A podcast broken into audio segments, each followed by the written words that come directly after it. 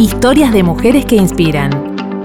La ciudad de Buenos Aires y Avon te invitan a descubrir las vidas de 10 mujeres que cambiaron la historia argentina.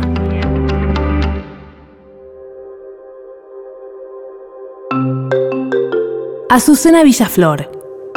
Proveniente de una familia obrera y militante, el destino de Azucena siguió irremediablemente ese camino.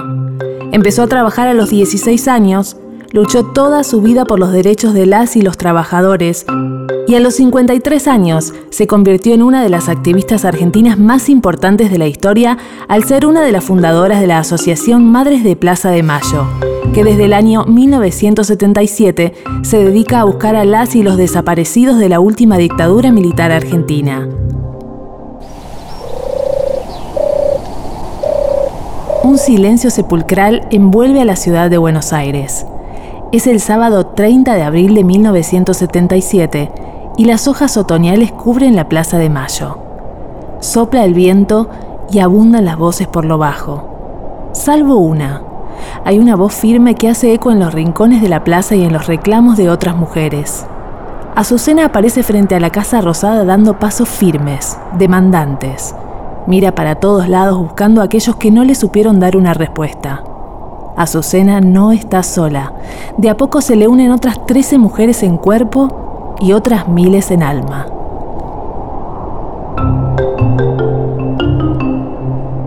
Azucena Villaflor dedicó su vida a la lucha sindical y a la justicia social, por lo que cuando su hijo Néstor y su novia Raquel Mangín fueron secuestrados por la última dictadura cívico-militar argentina, Azucena no hizo ninguna excepción.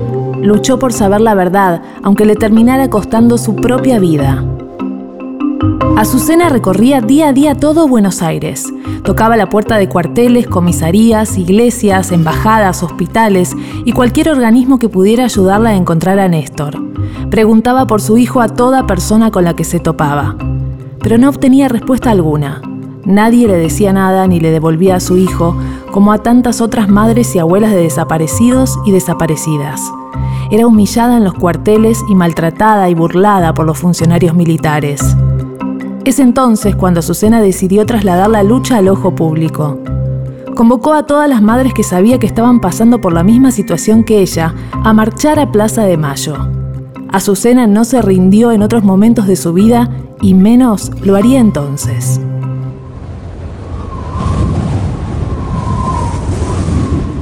Una voz masculina les grita que circulen. Las 14 mujeres se miran entre sí, no se detienen, caminan, circulan, caminan en círculos como les ordenaron. Alguien pregunta por lo bajo, ¿qué es lo que vamos a hacer de ahora en más en la plaza? Sin bajar la voz ni la mirada, Azucena responde, nada, nada especial, sentarse, conversar y ser cada día más. Azucena no pudo ver el fruto de su coraje.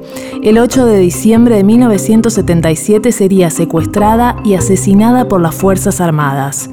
Sin embargo, fue la impulsora de un movimiento que ya no tendría marcha atrás. Al día de la fecha, las madres de Plaza de Mayo realizaron más de 2.000 marchas y junto a las abuelas de Plaza de Mayo lograron recuperar la identidad de 130 nietos. Todos los jueves del año rodean la pirámide de Mayo, llueva, truene o caiga granizo. El horario a las 3 y media de la tarde como aquel 30 de abril.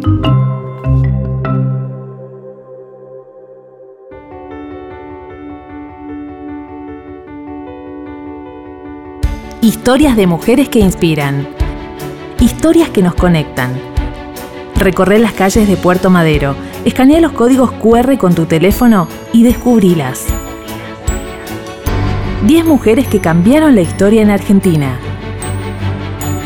Cada historia cuenta. ¿Cuál es la tuya?